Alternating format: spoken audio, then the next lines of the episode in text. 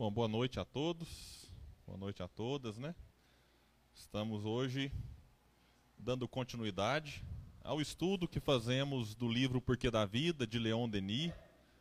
Né? E aqui a gente agradece a todos que têm nos acompanhado desde o começo. Aqueles que não assistiram às outras, fiquem tranquilos. É um livro fácil de compreender. É, não há uma necessidade de, como no romance, da gente, para entender o terceiro capítulo, ler o primeiro e o segundo. É uma obra maravilhosa e acessível a todos nós. Mas aqueles que quiserem, tiverem a curiosidade, o interesse, todos os estudos estão publicados na página do Grupo Espírita Leão Denis no Facebook. E futuramente nós colocaremos também uma playlist no YouTube que estará disponibilizada também, né, Gustavo? No site, que já pode ser acessado por quem quiser, geld.org.br. Então são essas né, as, as formas que nós temos hoje de divulgar, não só esta palestra, mas várias outras que acontecem aqui na sede do Grupo Espírita Leon Denis. Bom, e o título do capítulo de Leon Denis, ele chamado Matéria e Espírito, Espírito e Matéria. E eu faço uma explicação desde o início de que a palestra de hoje não tem como finalidade trazer um estudo, digamos, aprofundado sobre a matéria e tudo que a envolve. Por um simples fato. Primeiro, porque eu sou muito ignorante no assunto. E segundo, porque os próprios físicos, os cientistas que analisam e que estudam a matéria, eles vivem, como é um papel da ciência, se atualizando, às vezes modificando alguns pontos. Então, digamos que Leon Denis chega a brincar em alguns, algumas suas obras de que os materialistas né, estão com falta de matéria para explicar a própria matéria.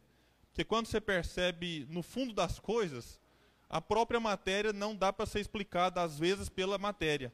Então a gente entra em caminhos complicados, né, e como eu não os domino, é preferível a gente ficar mais nessas relações do nosso mundo corporal em relação ao mundo espiritual e vice-versa, porque de fato nós nos interrelacionamos e talvez é, são esses detalhes que a gente precisa compreender bem de que enquanto espíritos estamos mergulhados na matéria e somos de certo modo muito influenciados por outros espíritos, assim como influenciamos outros e também nos tornamos muitas vezes é, seres influenciáveis pela própria matéria que nos rodeia, que nos cerca, ou até mesmo que envolve o nosso ser espiritual. Então é interessante, antes de entrar aqui nas frases, reflexões de Leon Denis, lembrar do que é o Espiritismo, a definição que Kardec nos traz, que está lá no livro O que é o Espiritismo, no preâmbulo, e que nos diz o codificador: o Espiritismo é uma ciência que trata da origem e do destino dos espíritos, bem como de suas relações com o mundo corpóreo. Então são aquelas velhas questões que nós já falamos aqui nos outros estudos e que Leon Denis coloca também nesta obra de maneira muito incisiva, que são as ideias filosóficas, né? O que somos? De onde viemos, a origem, para onde vamos, o destino, por que sofremos, somos influenciados ou não pelos espíritos. E ao estudar o espiritismo, em algumas questões, a gente percebe que de fato, a gente estando no mundo espiritual ou no mundo material, recebemos de diversas maneiras influências dos espíritos. Na questão 459, muito famosa no nosso movimento, Kardec chega a perguntar né, se de fato os espíritos influenciam em nossa vida. E eles falam que sim, que de ordinário são eles que nos dirigem. E traz outras reflexões aqui, algumas delas fortes, nos convidando à reflexão, para que a gente não transfira para os desencarnados responsabilidades que são nossas. Porque se uma pessoa fala assim, ah, mas eu sou influenciado, logo, tudo que eu faço eu não tenho responsabilidade. Né, como uma vez um, uma pessoa foi até um, um psicólogo espírita, e ele passava por um problema conjugal na qual ele estava traindo a esposa. E o psicólogo tentando trazer umas orientações, ele disse: "Ah, não, mas é porque os espíritos me influenciam". tentando tirar o corpo fora da responsabilidade que ele tem na traição. E Kardec, na questão 467, vai dizer que eles só nos influenciam ou para o bem ou para o mal, que a questão 459 não fala do tipo de influência, fala da influência de uma maneira geral, porque nós queremos ou nós pensamos. Então nós somos um, um, um campo, digamos, de energia que vibramos e essa vibração que nós emitimos atrai espíritos que apenas aproveitam aquilo que nós oferecemos e aí eles ampliam para o bem e para o mal. E essa influência do espírito, enquanto estamos na matéria, ela ocorre desde antes do nascimento, na preparação para esse mergulho na carne. Quando a gente vai perceber, por exemplo, o planejamento reencarnatório, são os espíritos amigos nos influenciando, nos orientando, como um pai faz a um filho, naquele que seria o melhor caminho a ser tomado para o progresso espiritual enquanto encarnado. Então é uma influência muito forte nesse ponto. Em alguns casos, quando o ser no mundo espiritual não tem condições de, de tomar a decisão por si mesmo, há inclusive as reencarnações compulsórias em que outros espíritos, por amor a nós, decidem o melhor para a criatura. Então, é uma influência antes do nascimento. E depois que nascemos, nem se fala. Somos influenciados, às vezes, em coisas das mais sutis e também algumas mais fortes. E outras que, se a gente não parar para prestar atenção, a gente acha que é obra do acaso. Eu vou citar um caso acontecido que, de certo modo, envolveu o nosso grupo essa semana. E até já aproveito para fazer né, a divulgação que a nossa galinhada do dia 9 não ocorrerá mais. E olha que curioso que aconteceu com a gente. Porque os nossos eventos eles são preparados com um ano de antecedência. Em outubro de 2017, estávamos com a agenda 2018 definida. Como agora, novembro, nós já temos as datas de 2019 todas definidas. Pizza, almoço, galinhar, dia das crianças, tudo pronto. Claro que ao longo do ano algumas mudanças podem ocorrer, por motivo de força maior, mas existe um preparo. E curiosamente, no dia em, em outubro, eu divulguei para o coordenador dos nossos eventos a data da galinhada 2 do 12. E tudo bem, está registrado lá no WhatsApp, 2 do 12. 15 dias depois, quando eu fui colocar o calendário anual, eu coloquei em dezembro 9 do 12. Não me perguntem por quê. Certamente é obsessão grave. 9 do, não dá em falar corretor, né? o corretor muda a palavra, né? Mas número não muda o número. Mandei 9. E a gente trabalhou o ano inteiro com a data 9 do 12. Aí mandamos confeccionar os ingressos, que normalmente, num prazo de dois, três dias, que é cartão de visita, ele fica pronto. E passado uma semana eu cobrei o rapaz da gráfica, nossa, deu um probleminha aqui, não ficou pronto ainda. Falei, meu amigo, tem como se agilizar isso não, que a gente precisa vender. Porque quanto mais próximo do evento, pior são as chances de venda antecipada e, e o sucesso do evento depende disso. De quanto antes oferecermos, melhor. Passado 10 dias, eu cobrava o rapaz, ele falava que não estava pronto e me jogava para frente. Resumo da história: os ingressos atrasaram 17 dias. No 16 dia, a mulher do salão de eventos me liga. Paulo está confirmado o evento para o dia 2? Eu falei, como assim dia 2? Ela falou, é, você reservou dia 2 comigo. Eu falei, não, foi dia 9. Ela, não, dia 2. Dia 2, dia 9. Eu falei, ah, então muda para o dia 9. Né? A gente está divulgando dia 9, já está tudo pronto, tudo. Ela falou assim, não, dia 9 já tem outra casa espírita reservada aqui, não tem jeito. Né? O espaço não comporta dois eventos. Falou, então, ou você faz dia 2, ou então não tem jeito. Porque na minha agenda está o grupo Leão Denis para o dia 2. Aí eu, né, é como se caísse uma bomba na cabeça da gente, né? O que fazer? Porque tem toda uma questão de divulgação, né? Gente que às vezes abre mão de alguma viagem para trabalhar como voluntário no dia, se organiza, divulgação em rede social.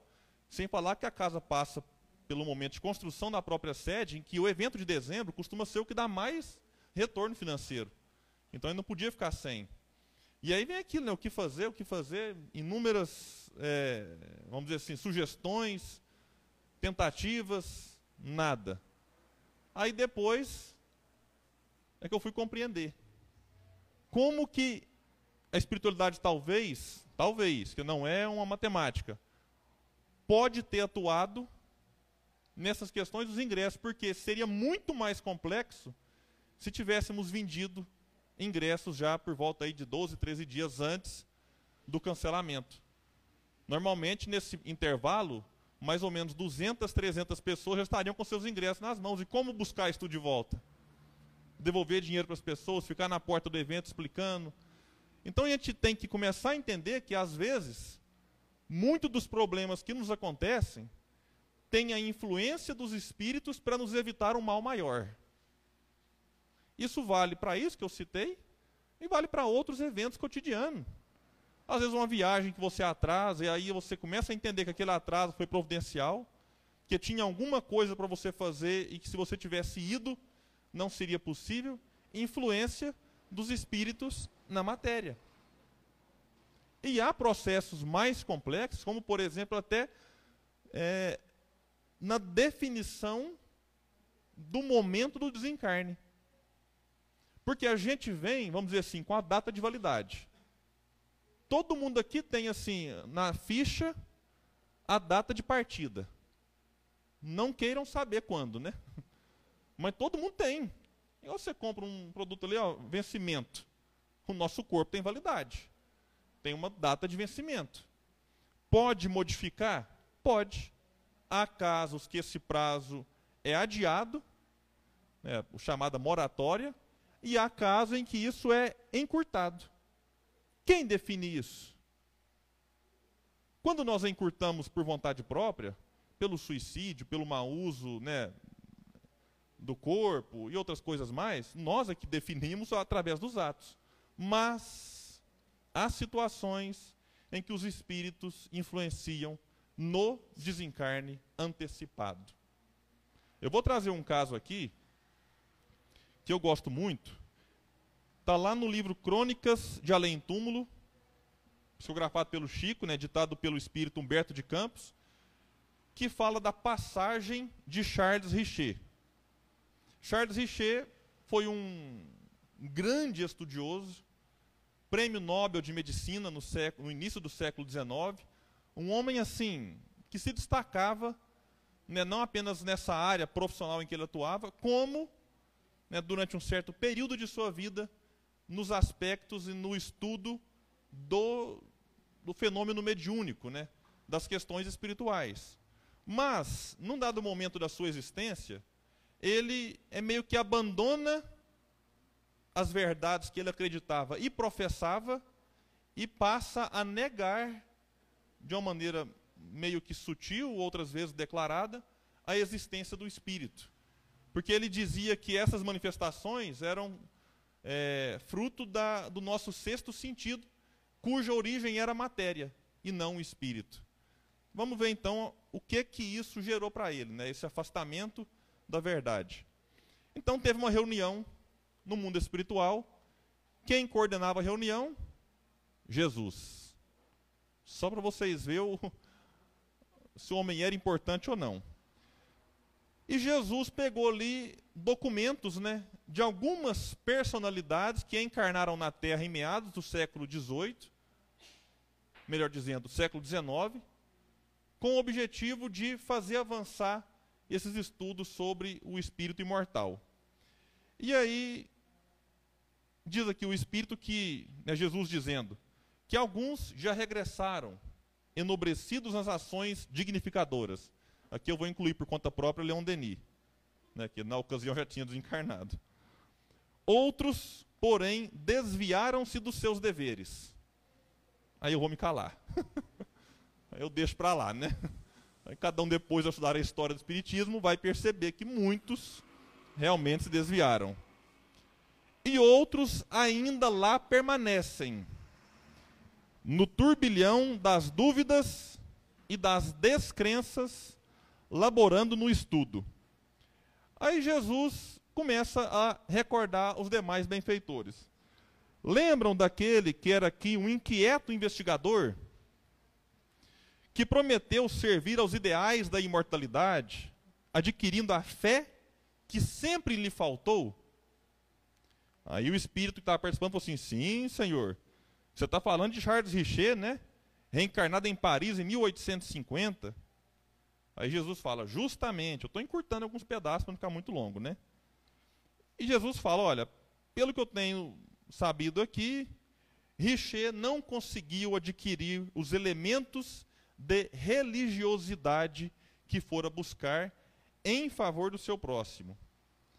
E aí ele fala: né, Vocês têm ideia do que os espíritos amigos fizeram para que ele conseguisse isso? E os demais disseram: Sim, Senhor, né?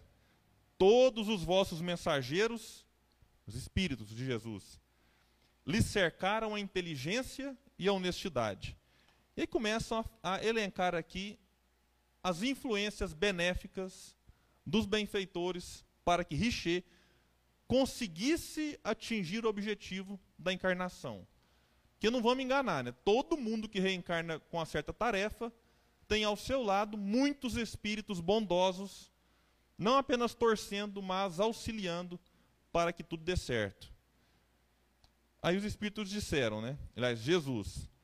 E em matéria de espiritualidade? Porque na intelectualidade, sucesso que lhe deram os meus emissários e de que forma retribuiu o seu espírito a essas dádivas.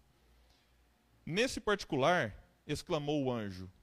Ah, só esqueci de falar lá atrás que a conversa era mais direta com o anjo da morte. Nesse particular, exclamou o anjo da morte: Muito lhe foi dado. E explica né, todos os benefícios, porém, Richer de um momento para o outro, começou a negar esses benefícios que recebeu.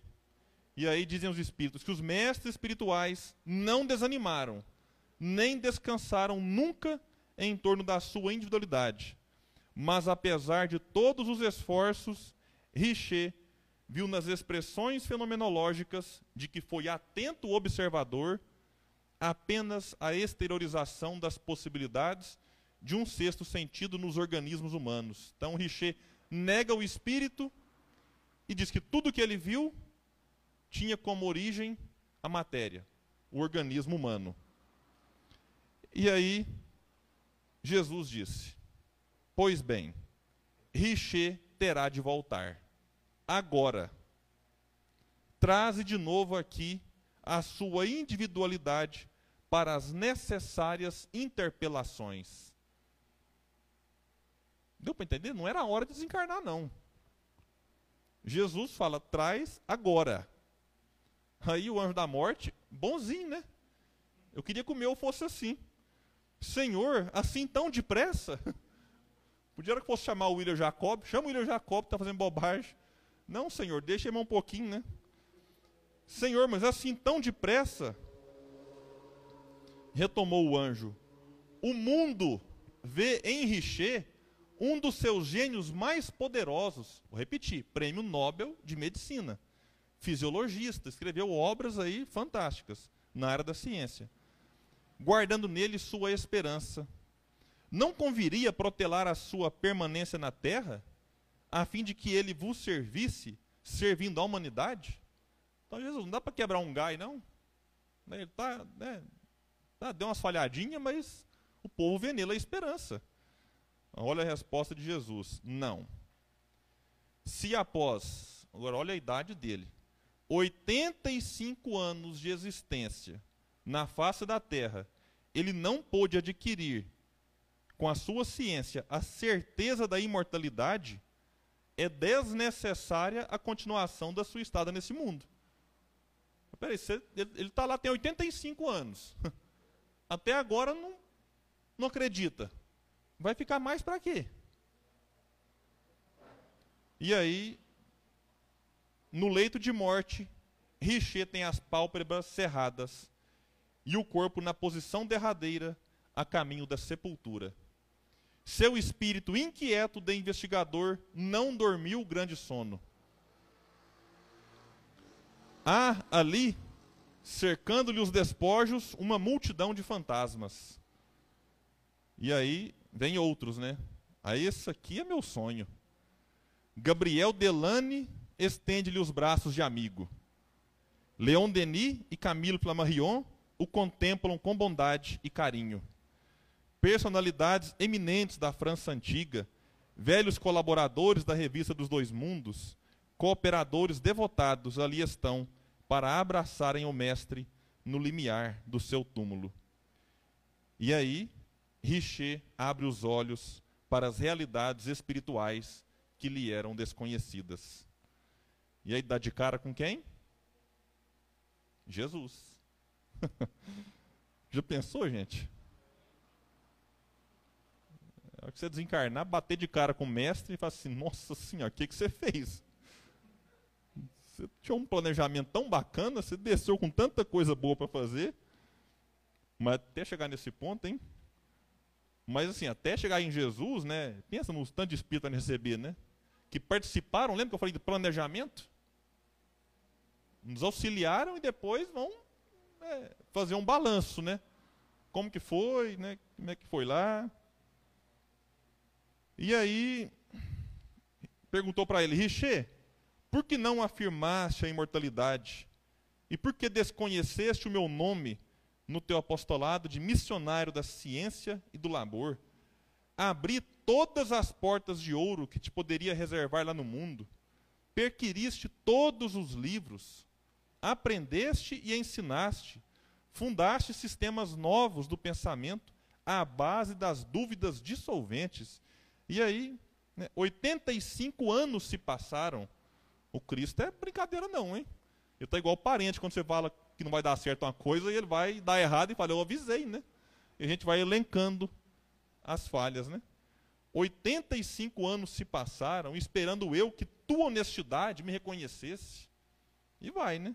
Aqui não é reconhecer por vaidade, ah, o Cristo agora quer o reconhecimento do Richer. Não, gente, Cristo é um espírito puro.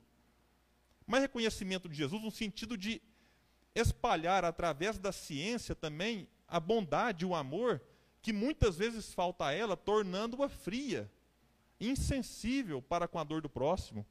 Então não é assim, ah, o Cristo agora está magoado com Richer porque ele não foi cristão. Não, é porque não vinculou o amor né, a todo esse arcabouço que a ciência nos possibilita e nos convida. E aí traz algumas outras coisas aqui que eu, né, a gente encerra, porque o intuito é dizer que os espíritos nos influenciam muito enquanto estamos na matéria. E aí a gente precisa refletir numa frase do Pierre Teilhard de Chardin, quando ele diz: Não somos seres humanos vivendo uma experiência espiritual. Não somos seres humanos vivendo uma experiência espiritual somos seres espirituais vivendo uma experiência humana. Ou seja, somos espíritos, estamos num corpo. Então, eu não sou o William, eu estou o William. Eu sou um espírito imortal, vivendo momentaneamente no corpo, né, cujo nome as pessoas dão William. Então, é importante a gente trazer isso para o dia a dia, porque ao longo da nossa existência a gente pensa que é o oposto. Né, de que o que vale, o que importa realmente é o que vivemos na matéria e não é. E o grande cuidado é viver na matéria, com a matéria, sem se tornar escravo dela. Porque em muitos aspectos, nós demonstramos no nosso comportamento a escravidão a que estamos né, subjugados aos interesses do corpo. Né, por exemplo, quando se trata de, de profissão. Será que nós estamos na profissão que amamos e que gostamos? Ou naquela que me dará melhor condições financeiras para manter um padrão de vida que o eu entendo ser o preferencial e o prioritário? É, será que o meu relacionamento conjugal ele é apoiado e baseado no amor ou numa eventual qualidade de vida superior que ele ou ela possa me oferecer.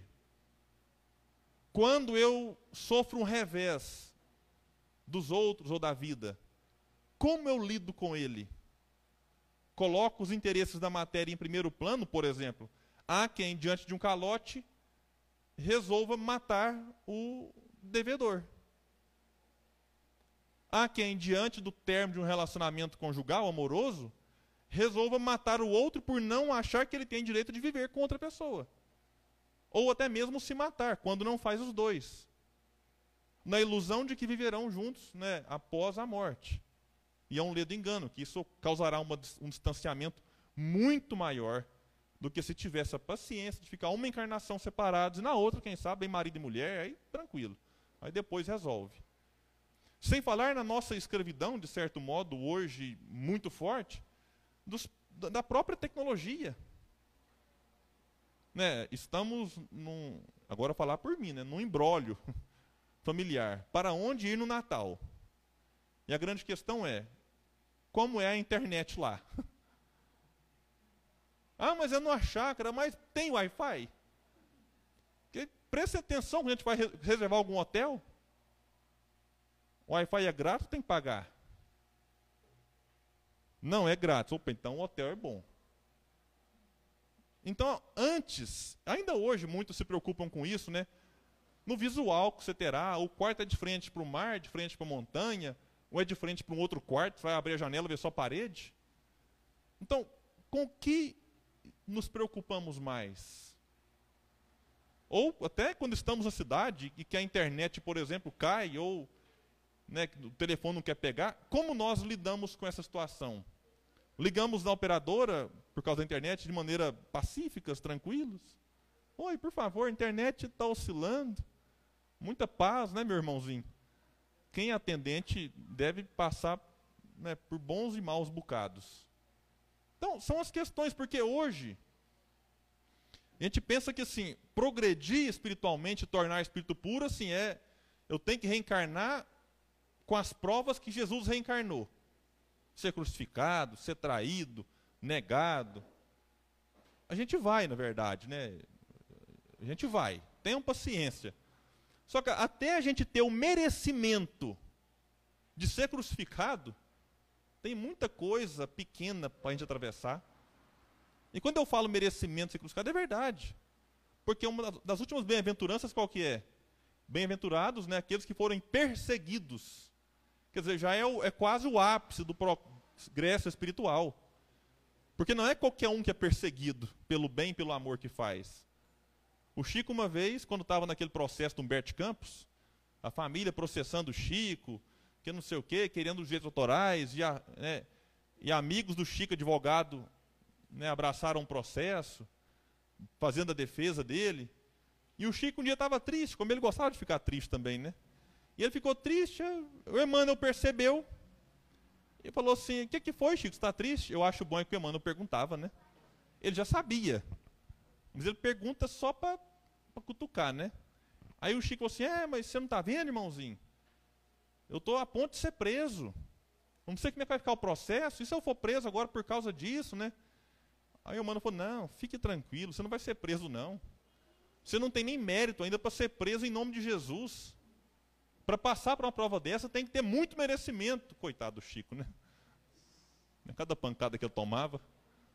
Então, quer dizer, a gente passa até chegar nesses estágios assim, né, de perseguição, por pequenas provas que são testes de como nós encaramos os problemas da vida e do dia a dia.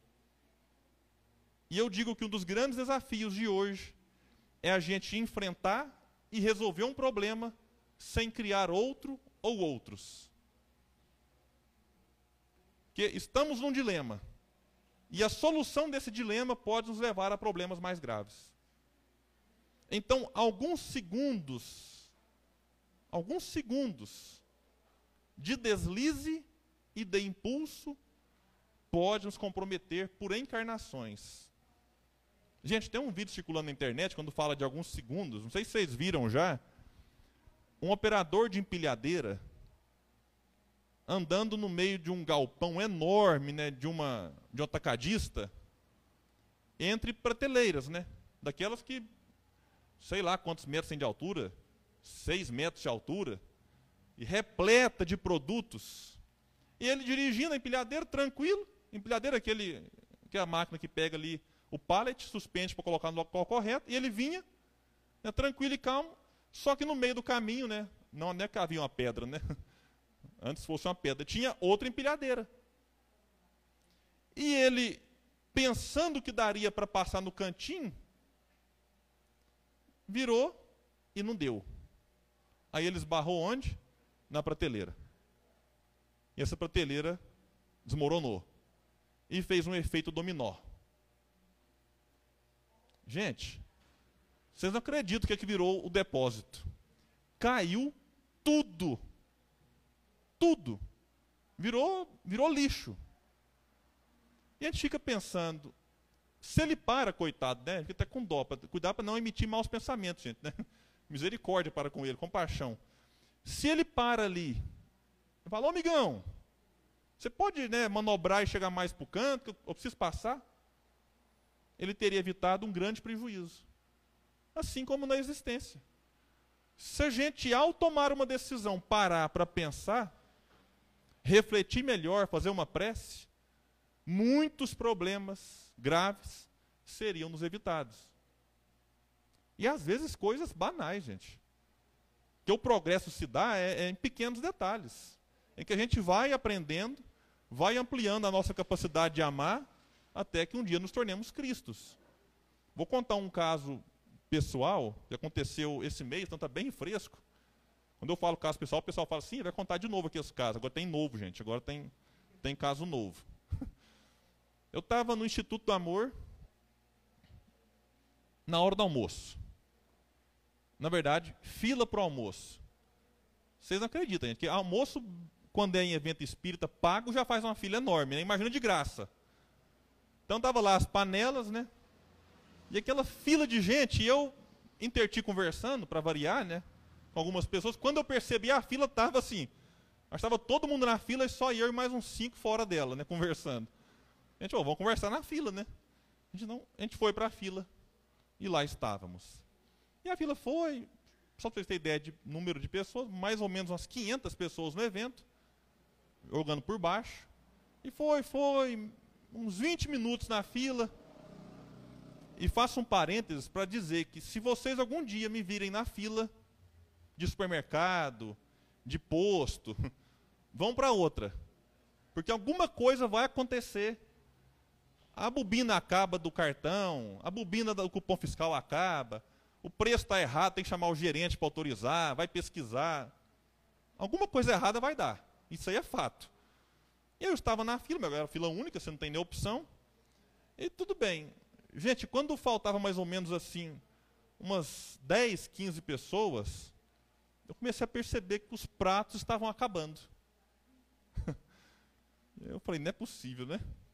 Aí foi diminuindo, né? 10, 9, 8. Aí eu olhei se os pratos estavam um sobre o outro. Quando eu contei assim pertinho, 5. Aí eu pensei, falei, opa, 1, 2, 3, 4, 5. Hoje é o dia de sorte, né? Puxa vida, acabar logo em mim. Nunca aconteceu um negócio desse, e a coisa foi quatro, eu não estava acreditando, é tipo a miragem, assim, né? O paraíso. 5, 4, 3, 2, 1.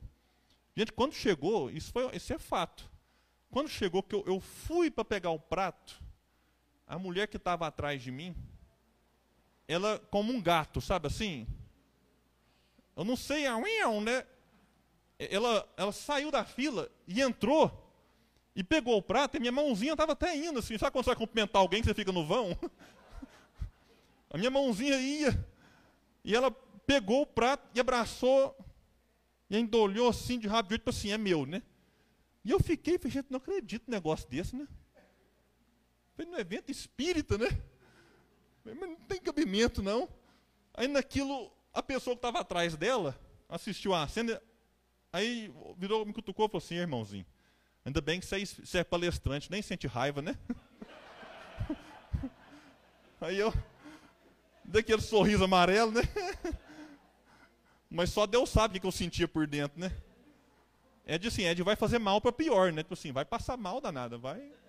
Isso aí não vai ficar bom, não. Você está achando que você vai comer isso aí e vai ficar feliz depois, né? Mas são testes, gente, porque na hora, assim, mesmo sendo palestrante, você não tem como, oh Jesus, né? Que graças a Deus, né? Obrigado por mandar uma pessoa aqui mais educada, que mas isso é falta de educação, na verdade, né? Uma pessoa com falta de educação para testar minha paciência, né? Porque não dá, né? Então o, o desafio é, é, primeiro, é não bater na pessoa, né? Passei nesse ponto. E talvez outra encarnação, talvez nessa, antes de ser espírita, eu poderia ter até discutido com a pessoa, né? Um, absurdo um negócio desse. E de fato foi um absurdo, né? espero que ela esteja assistindo para refletir pelo que ela fez. Mas é, é, são testes que a gente recebe ao longo da existência para que o nosso espírito lide melhor e cada vez melhor com as provas espirituais que nós vivemos enquanto vivenciando desafios na matéria. Então, vou beber aqui por causa da gentileza né, do nosso amigo. Então, Leon Denis vai nos dizer, e Leon Denis gostava de muitas reflexões é, para tentar mostrar a veracidade daquilo que é, que é princípio do Espiritismo. Como, por exemplo, a existência dos espíritos. Porque às vezes alguém pode estar assistindo a palestra agora e pensando assim: ah, mas você está falando de espírito, mas existe espírito? E a gente pensa que não, gente, mas tem uma quantidade enorme de pessoas no mundo que duvidam. Porque o primeiro passo é acreditar. E o segundo, é claro, vivenciar. Mas tem gente que nem acredita e fica muito mais difícil vivenciar isso. E aí é claro que a gente poderia dizer que sim, existe espírito. Isso está provado. Né? Alguns mais modestos usam o termo evidenciado. Eu, como não tenho modéstia nesse assunto, falo provado. Que não dá para você pegar um livro de William Crookes, por exemplo, ou as psicografias do Chico, e falar, não, isso aqui quem escreveu foi o Chico. Não dá. Então é prova, assim como temos muitas outras. Mas Leon Denis nos convida a filosofar, a indagar, fazer questionamentos. Como vai nos dizer ele aqui? Não há efeito sem causa. Nada procede do nada. Então isso aqui é uma, é, é um, uma lei da física toda ação gera uma reação. Todo efeito provém de uma causa. Algo causou o que nós vemos hoje como efeito, consequência, partiu de algo. E aí, diz ele: ora, como constatamos em cada um de nós, constatação, constatação é que observação, a existência de forças, de potências que não podem ser consideradas como materiais. Há a necessidade de explicar-lhe a causa, de retornar a uma outra fonte que não seja matéria. A esse princípio a que chamamos de alma ou espírito. E ele vem explicar o sentido do belo e do verdadeiro, a admiração que experimentamos pelas obras grandes e generosas, não poderia ter a mesma origem que a carne de nossos membros ou o sangue de nossas veias. Então, como é que você vai explicar que o amor que eu sinto por alguém tem causa no corpo? A gente às vezes fala negócio do sangue, né? Ai, fulano recebeu o sangue do Beltrano. Nossa, mas puxou ele por causa disso. Não, o sangue é só sangue.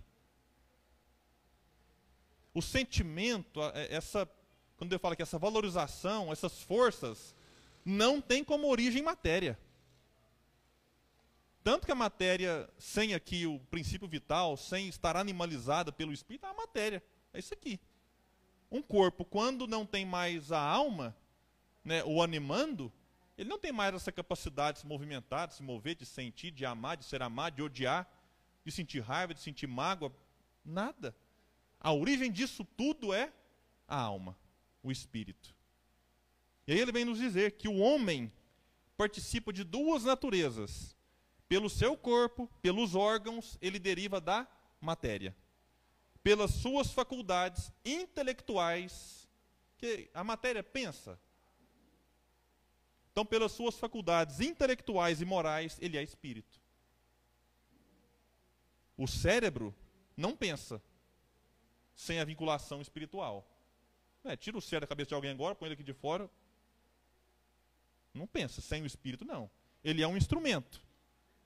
E o espírito depende, assim como né, um carro para se locomover precisa da aparelhagem, do instrumental em perfeitas condições, ou na melhor condição possível, para se locomover, o espírito precisa de um corpo né, apto também para que ele se manifeste o melhor que puder, porque jamais ele manifestará plenamente tendo como obstáculo um corpo grosseiro como o nosso. Digamos mais exatamente ainda, Leon agora faz uma comparação. A propósito do corpo humano, que os órgãos que compõem essa máquina admirável são semelhantes às engrenagens, incapazes de agir sem um motor, sem uma vontade que as coloque em ação. Esse motor é a alma. E a gente poderia trazer reflexões do tipo: o motor precisa, lá nas engrenagens, do óleo, assim como nós precisamos do fluido vital, ou princípio vital, aqui da polêmica, viu? Hoje tem uma briga no Facebook agora em grupos aí, de fluido, de princípio, de energia. Não vou entrar nesse detalhe. Como Kardec escreveu, né? As palavras tanto faz, desde que nos entendamos. Então chamem como quiser, a gente recebe aí um fluido que nos permite essa vivência nesse corpo. E um terceiro elemento religa os dois outros, diz Leão Denino, porque da vida transmitindo aos órgãos as ordens do pensamento. Então você tem corpo, espírito e tem um terceiro que liga e que transmite o pensamento que é causado pelo espírito para os órgãos. Esse elemento é o perispírito, matéria etérea que escapa aos nossos sentidos. Ele, ele envolve a alma, acompanha após a morte. Então desencarnou, você vai perder só o corpo. O perispírito está junto. Que é aquilo que Paulo de Tar chamava de corpo espiritual. Ou que os cientistas da Rússia chamam de corpo bioplásmico, bioplasmático. Então, tem vários nomes da mesma coisa que é o perispírito. Acompanha após a morte nas suas peregrinações infinitas, depurando-se com ela progredindo constituindo-lhe uma corporeidade diáfana, vaporosa. Então, dá ao espírito uma corporeidade no mundo espiritual. Então, tem isso, esse aqui, gente, perispírito, vai nos trazer solução para uma série de problemas. Ah, mas espírito sente dor, espírito isso e aquilo. Ah, mas espírito é imaterial? O espírito é. Mas o perispírito, ele é uma matéria. Não essa matéria que nós conhecemos, mas é um tipo de matéria. Kardec chama de quintessenciada, mas é matéria. E, por causa disso, pode ser que ele tenha sensações muito semelhantes às que nós temos enquanto encarnados. Então, Kardec vai dizer, né, também lá na questão 135A, dessa questão né, do perispírito, do corpo e da alma, ele faz uma comparação para a gente entender aqui, né? Que é um princípio intermediário ou perispírito, substância semimaterial, que serve de primeiro envoltório ao espírito. Primeiro, que há estudiosos agora dizendo que o perispírito tem camadas. Uns falam em quatro: duplo etérico, corpo astral, não sei o que mais das quantas e que são como num fruto: o germe, o perisperma e a casca, a casa. É casca no caso aqui, né? É tipo abacate. Você pega, vamos supor, o, a, o caroço ali, né? É como se fosse o espírito. É como se fosse, gente. Vai sair daqui, nossa, o espírito é um abacate, né? Como se fosse. Então, o caroço é o espírito. Aquela parte ali ao redor do caroço é o perispírito. E a casca é o quê? o corpo. Então, só para ilustrar e a gente entender de maneira mais fácil. Então, na questão 95, Kardec falando ainda desse invólucro, né? Fala que tem a forma que o espírito queira. É assim que este vos aparece algumas vezes, quer em sonho, quer no estado de vigília, e que pode tornar, tomar forma visível, mesmo palpável. Então, quando você sonha assim, fala, ah, eu sonhei com o espírito do vovô. E eu vi o espírito dele. Não, você não viu o espírito. Você viu o perispírito. Que tem a forma que o espírito do vovô quer. E normalmente essa forma é aquela que você tem condição de reconhecê-lo. Que, que sentido faz o seu vô aparecer para você numa forma, numa encarnação que você não tem lembrança? Então, por exemplo, eu vou desencarnar bem velho. O Rodrigo vai antes de mim. Faz sentido o Rodrigo aparecer para mim cabeludo? Então ele vai parecer careca, porque se ele parecer cabeludo, eu falo assim, quem que é isso aí, né? A não ser que eu tenha visto ele de peruca em algum momento, mas ele está falando que está nascendo cabelo. Precisa dar uma força para ele, gente. Para ele ficar motivado. Para ele... Então a gente aparece como o outro tem condição de nos conhecer. E quem que faz essa mudança? O espírito. Vocês já viram X-Men? Como é que chama aquela azul lá? É... Me ajuda aí, gente. Mística. A mística, que ela entra num cômodo assim, muda, entra no outro, muda. Tá azul de um lado. É mística mesmo, gente? Tá, deixa eu passar vergonha aqui pro Facebook, não, porque vocês não me perdoam. Mas... Ali é. Ali retrata, e na verdade, X-Men, eles não sabem, mas é um filme espírita. Só falta descobrir isso, mas tomara que não descubra, talvez até pare de fazer, né? Mas é um filme espírita. Ali tem fenômenos ali anímicos sensacionais. Ah, o fulano está levitando. Tá... Simples aí. Jesus fez isso. Daniel Douglas Home fez também. Levitar é uma coisa simples. Né? Não é tão simples assim, né? Mas já explicado pelo Espiritismo. Então, é essa plasticidade, essa capacidade né, que, o, que o perispírito tem de obedecer aí às ordens e de concretizar aquilo que o Espírito manda, que é onde reside a vontade. Allan Kardec, na Revista Espírita, vai nos dizer do papel do perispírito nos fenômenos, fenômenos mediúnicos e anímicos. Né, de como a expansão do perispírito, mesmo enquanto encarnado, é que possibilita essa comunicação com o mundo espiritual, ou possibilita com que a alma tenha acesso a algo à distância, por exemplo. Vamos ficar com Kardec para ficar bem literal. O perispírito é o órgão sensitivo do espírito, por meio do qual este percebe coisas espirituais que escapam aos sentidos corpóreos. Pelos órgãos do corpo, a visão, a audição e as diversas sensações são localizadas e limitadas à percepção das coisas materiais. Então, tipo, meu ouvido está aqui, meu nariz está aqui, a boca, o olho pelo sentido espiritual ou psíquico, elas se generalizam. O espírito vê, ouve e sente por todo o seu ser. Tudo que se encontra na esfera de irradiação do seu fluido perispirítico.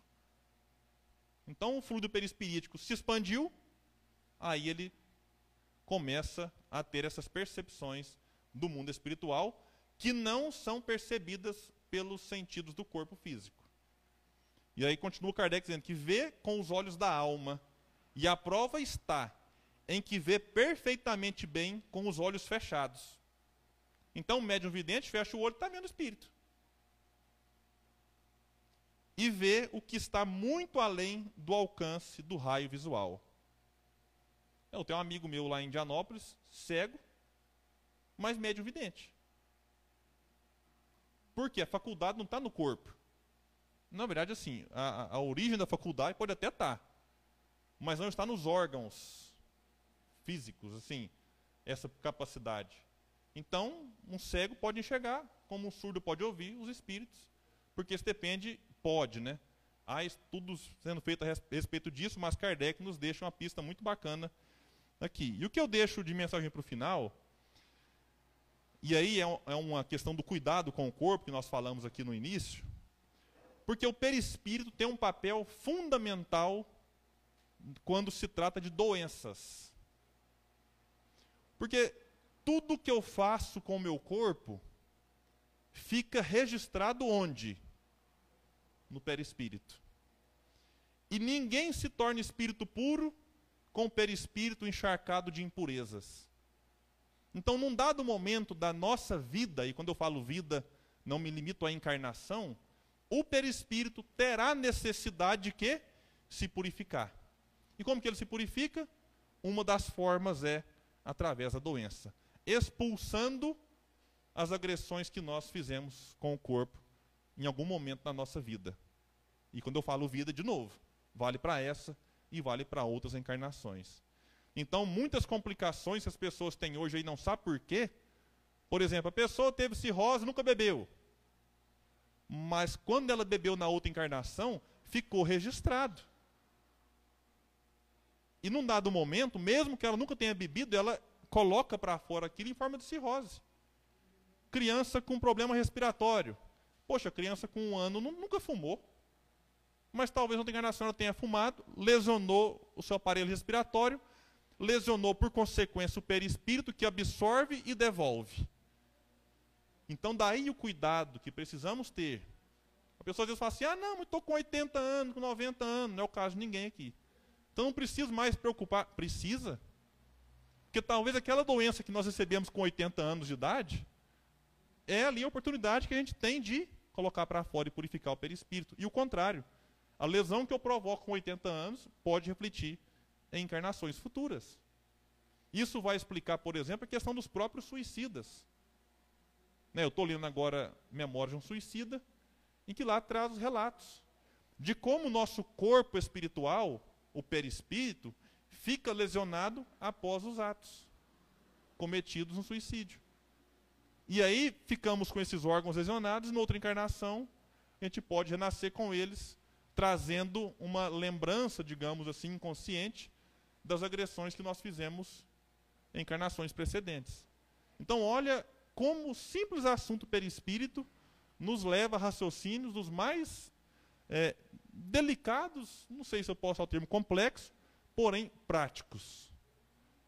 Que a gente precisa parar para pensar no dia a dia, na vida, como eu estou, enquanto espírito que sou, vivendo momentaneamente em contato com essa matéria.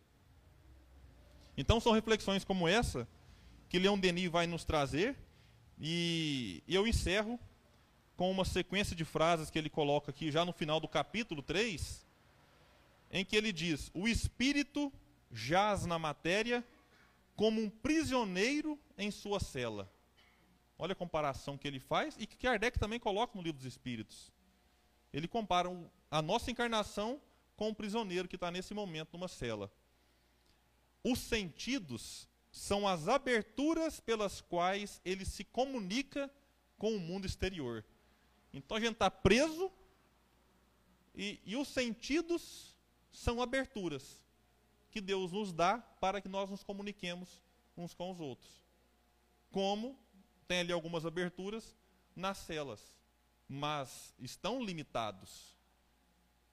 Não estão assim no, no, no, no pleno gozo das suas faculdades, quem lá está. Assim como nós também não. Estamos muito limitados a este corpo. Mas, enquanto a matéria declina, cedo ou tarde, e se desagrega, o espírito aumenta em poder, fortifica-se pela educação e a experiência. O corpo não é senão uma vestimenta emprestada, uma forma passageira, um instrumento com auxílio do qual a alma prossegue nesse mundo sua obra de depuração e de progresso. A vida espiritual é a vida normal, verdadeira, sem fim.